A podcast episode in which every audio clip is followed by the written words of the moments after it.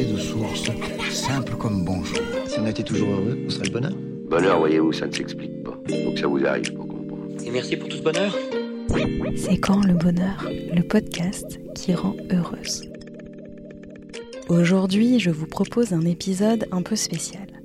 Dans cet épisode, j'interroge des invités plus ou moins célèbres et plus ou moins vivants sur leur vision du bonheur. J'ai farfouillé dans les archives de l'INA pour partager avec vous leurs petites et grandes leçons de vie, histoire de se rendre compte que finalement, on est tous un peu les mêmes au fond. Je suis Caroline Lefer-Palos et j'interroge les grandes personnes sur leurs petits plaisirs dans la vie.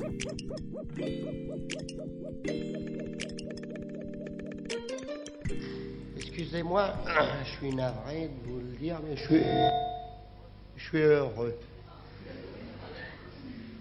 Heureux. Pour commencer, j'aimerais savoir quels sont les plus beaux jours de ta vie. Bah, le bonheur, c'est le bonheur, c'est forcément avec quelqu'un d'autre. Donc, ce serait le- l'histoire d'une rencontre. Françoise Sagan, qui a transformé son ennui en roman. Enseigne les enfants, ça je l'entends au haut-parleur. Alors de ce moment-là, après avoir attendu longtemps déjà, je me lève et puis je parcours euh, tout un tas de couloirs, hein, des dédales de couloirs. Je prends un petit escalier en colimaçon qui descend, descend, descend, un peu comme dans Kafka. En fait, il est tout petit, il a quelques marches. Puis j'arrive sur mon plateau, sur ma scène, que j'ai oubliée depuis la veille. Il y a plancher, plafond, quatre murs, dont un rouge, abîmé, recousu, cramoisi. Je sais que de l'autre côté, j'entends le bruit, il est luxurieux, il est rouge, il est or. Je sais que c'est la bonne heure. 20h30 arrive. Le quatrième mur se lève. Oisive jeunesse a tout asservi. Et je vais jusqu'à la fin, jusqu'à la mort de mon personnage. Jean-Claude Dreyfus, boucher flippant et flippé dans Délicatessen. Ben, une petite minute de bonheur, ça commence euh, pour moi il y a quelques années aux Philippines. C'était sur une île qui s'appelle euh, Puerto Galera, qui, veut dire Port la Galère. Et euh, j'avais le blues, j'étais assis sur une plage d'un kilomètre de long, j'étais tout seul. J'étais vraiment pas bien et tout à coup il y a un chien jaune des tropiques qui est venu, qui est venu pour jouer avec moi. C'est un chien pouilleux avec des yeux fous et, et un grand sourire. Et il arrêtait pas de me provoquer, de me donner des coups euh, de museau dans le dos et de. Il voulait que je joue quoi. Au bout d'un moment j'ai craqué, j'ai joué avec lui, on s'est roulé dans le, dans le sable, on s'est couru après, on s'est mordillé tant et plus jusqu'à ce qu'on tombe de, de fatigue dans les bras l'un de l'autre. Et puis euh, au petit matin, bah, quand je me suis réveillé, il n'était plus là. Ben, moi, ma petite minute de bonheur, c'est quand j'arrive à être ce chien jaune des tropiques pour quelqu'un. Walter Stirati, écrivain qui aime mordiller les chiens. J'ai toujours été en état de culpabilité dès que, que je me sentais heureux. Je, je, rendre les autres heureux. Oui, ça c'est autre chose. Que tous les gens qui m'entourent soient heureux. Mais moi-même, non. Non, c'est marrant, je me punis. C'est curieux, c'est rigolo comme ça. Et comment ça va tourner à la fin de ma vie comme ça? Ce type qui s'est cramponné dans une espèce de refus d'être heureux, de refus de- d'une sorte de jouissance de la vie, Robert Doisneau, photographe qui trouve le malheur rigolo. Dis-moi, quels sont tes petits plaisirs au quotidien? Je ne saurais pas en dresser le catalogue, mais elles sont minuscules et nombreuses dans une journée. Par exemple, goûter le plaisir de voir passer une averse, un vent, le, bruit d'un vent particulier dans les arbres, une fleur qu'on aura respirée, un oiseau qui aura tapé à la fenêtre et vous aura chanté, une visite de quelqu'un qui vous aura euh, intéressé par sa conversation. Euh, tout, tout dans la journée, une plume qui marche bien, un travail qui fonctionne euh, très bien, très bien huilé. Eh bien, le bonheur, je crois, après pas mal d'expériences, s'atteint et se procure par des, des choses qui sont gratuites et de, de petites choses minuscules auxquelles d'ordinaire on ne fait pas attention et qui, si on y fait attention, composent le bonheur précisément. Jean Giono, écrivain et radin du malheur. Pour moi, c'est tout un frito-misto de petit bonheur. C'est euh, marcher dans la forêt et dénicher des cèpes. C'est tomber à l'étranger sur un quotidien français alors qu'on est au foutu diable dans un trou perdu. C'est filer seul en TGV. c'est découvrir que l'autre vit, et c'est se glisser dans un lit frais avec des draps de fil, c'est monter des sons subtils, adéquats sur des images quand je faisais l'hymne d'homme, et ça faisait chanter les images. C'est découvrir euh, que mes petits garçons, tout d'un coup, sont devenus des hommes. C'est tout ça, les petits bonheurs. Daisy de Galard, pionnière du journalisme télévisuel et amatrice de draps de fil. J'avoue qu'un petit moment de bonheur pour moi, c'est euh, une choucroute alsacienne préparée par ma maman, qui, me rappelle euh, mon enfance, bien évidemment. Et tous les, à chaque fois, c'est un grand euh, retour à la maison, des retrouvailles en famille. C'est des repas qui durent obligatoirement plus de 2-3 heures, qui nous rendent heureux. La choucroute représente des odeurs très fortes et quand on voit rentrer une choucroute, on la sent euh, trois heures avant de, la manger. La choucroute, ça pourrait être l'emblème de notre famille. Nous, quand on se retrouve, on ne se dit pas euh, Ah, je suis heureux de, de te voir dans deux jours. On se dit Ah, vivement dans deux jours, on ira manger de la choucroute ensemble, on va manger une choucroute euh, à la maison. Quoi. Eric Okensey, basketteur et fan de choux fermentés. C'est le soleil. L'hiver, quand il, quand il est très bas et qu'il rentre dans la maison, il l'inonde complètement. Et moi, je me mets dans un fauteuil, je m'installe bien, je me laisse aller au soleil. Et euh, il y a cette lumière orange du soleil d'hiver qui rentre et qui anime tout. Il y a le bois qui devient miel, il y a les plantes qui, qui semblent s'étirer pour en profiter au maximum, comme moi le chat, pareil, qui se met dans un rayon. Et on est tous là au soleil. Et l'été aussi, quand enfin on peut se permettre d'enlever euh, tous ces vêtements-là qui nous brident toute l'année et que tout l'air est tiède autour. Et alors la communication est beaucoup plus facile, on se parle, on est heureux c'est vraiment le soleil. Véronique Loret, maquilleuse qui aime le soleil. C'est quand je suis dans ma cuisine, lorsque je prépare les plats, parce que je voyage beaucoup, beaucoup dans ma cuisine. J'ai jamais beaucoup voyagé à l'étranger, mais j'ai visité à peu près tous les pays du monde dans ma cuisine. Et j'ai commencé très très jeune, j'ai commencé à 5 ans, 6 ans. Je m'intéressais pas à la littérature russe et essayé de faire du borsch. puis j'ai euh, j'ai essayé aussi beaucoup de recettes de cuisine japonaise en cherchant des, des recettes euh, que j'ai traduites peu à peu dans des vieux manuscrits que j'avais, des, des, copies de vieux manuscrits japonais que j'avais trouvés.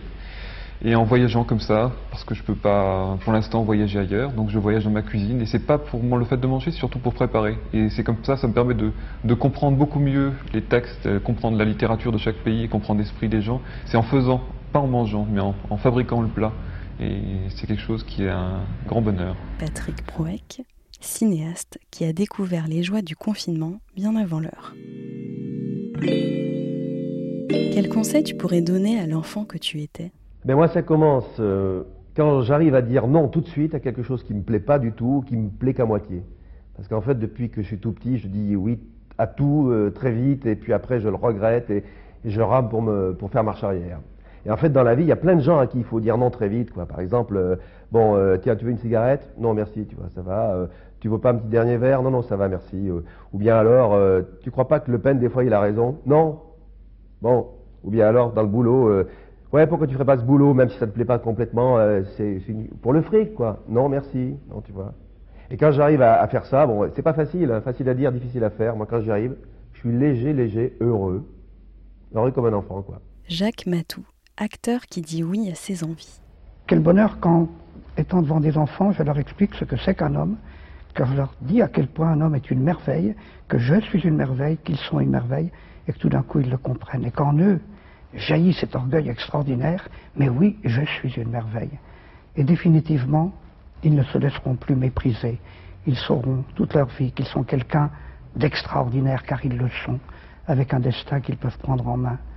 Et si c'est moi qui ai permis que cette étincelle en eux crée un feu définitif, alors là, je suis heureux. Albert Jacquard, généticien et sosie non officiel de Robert U. C'est souvent dans des moments de tension, dans une situation où j'ai l'impression qu'il euh, y a quelqu'un en face de moi qui est hostile, et où, on risque de, se battre, d'entrer en conflit. Alors, d'un seul coup, se produit un déclic dans ma tête. Je me dis, mais, mais là, quoi, t'es avec un frère devant toi. Il y a une espèce de grand élan de fraternité qui me prend, et je souris.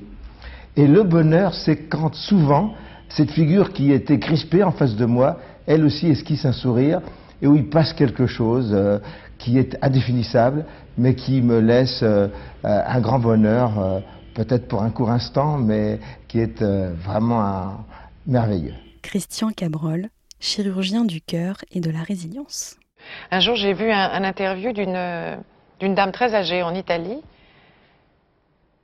Et puis, et, j'ai pensé qu'il que y avait beaucoup de gens comme elle. Elle disait j'ai jamais réalisé un de mes rêves. Jamais. Mais, mais même de, de femme, de petite fille, rien. Rien. Jamais. Je trouve que quand on arrive à réaliser euh, un petit bout de ses rêves, aussi que ça soit dans le quotidien, hein, dans le, dans, dans, dans, encore une fois, c'est pas une question d'être à l'affiche ou sur la couverture d'un journal. Ça, c'est c'est pas c'est pas ça qui est satisfaisant. Et heureusement, c'est pas le rêve de tout le monde, mais des rêves, euh, ces rêves secrets, chacun, euh, de vie. De...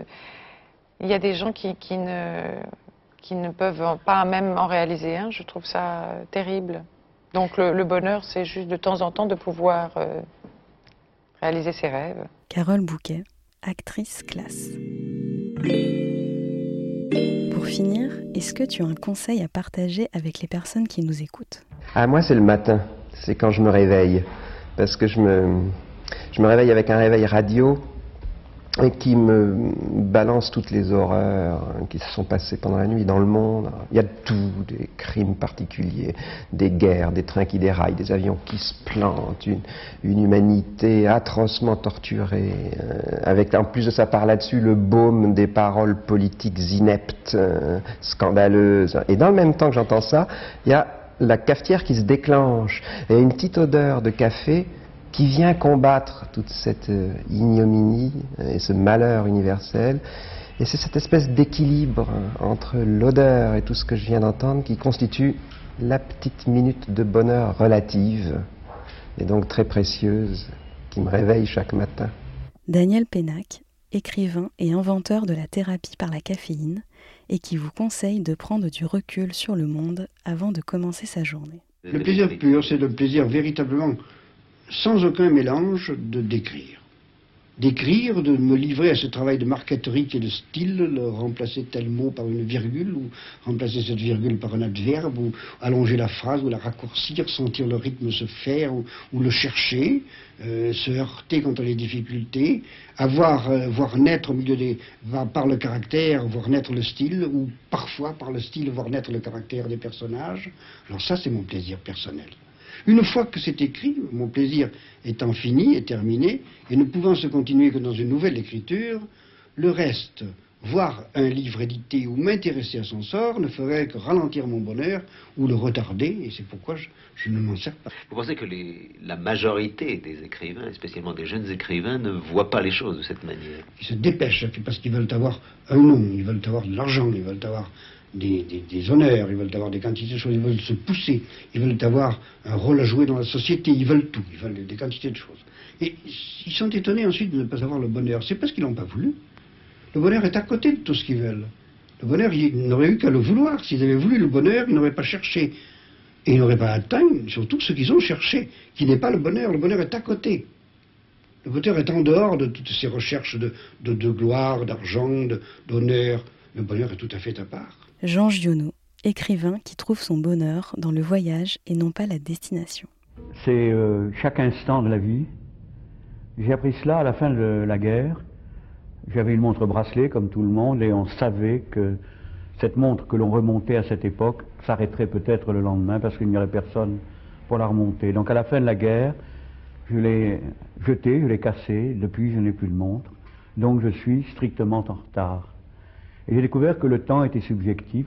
J'ai appris cela aussi en Afrique, que dans une année, il y a 20 mois, que dans un mois, il y a 5 semaines, qu'en une semaine, il y a 16 euh, jours, qu'en un jour, il y a quelques heures et quelques minutes, et que chaque minute est une minute de bonheur.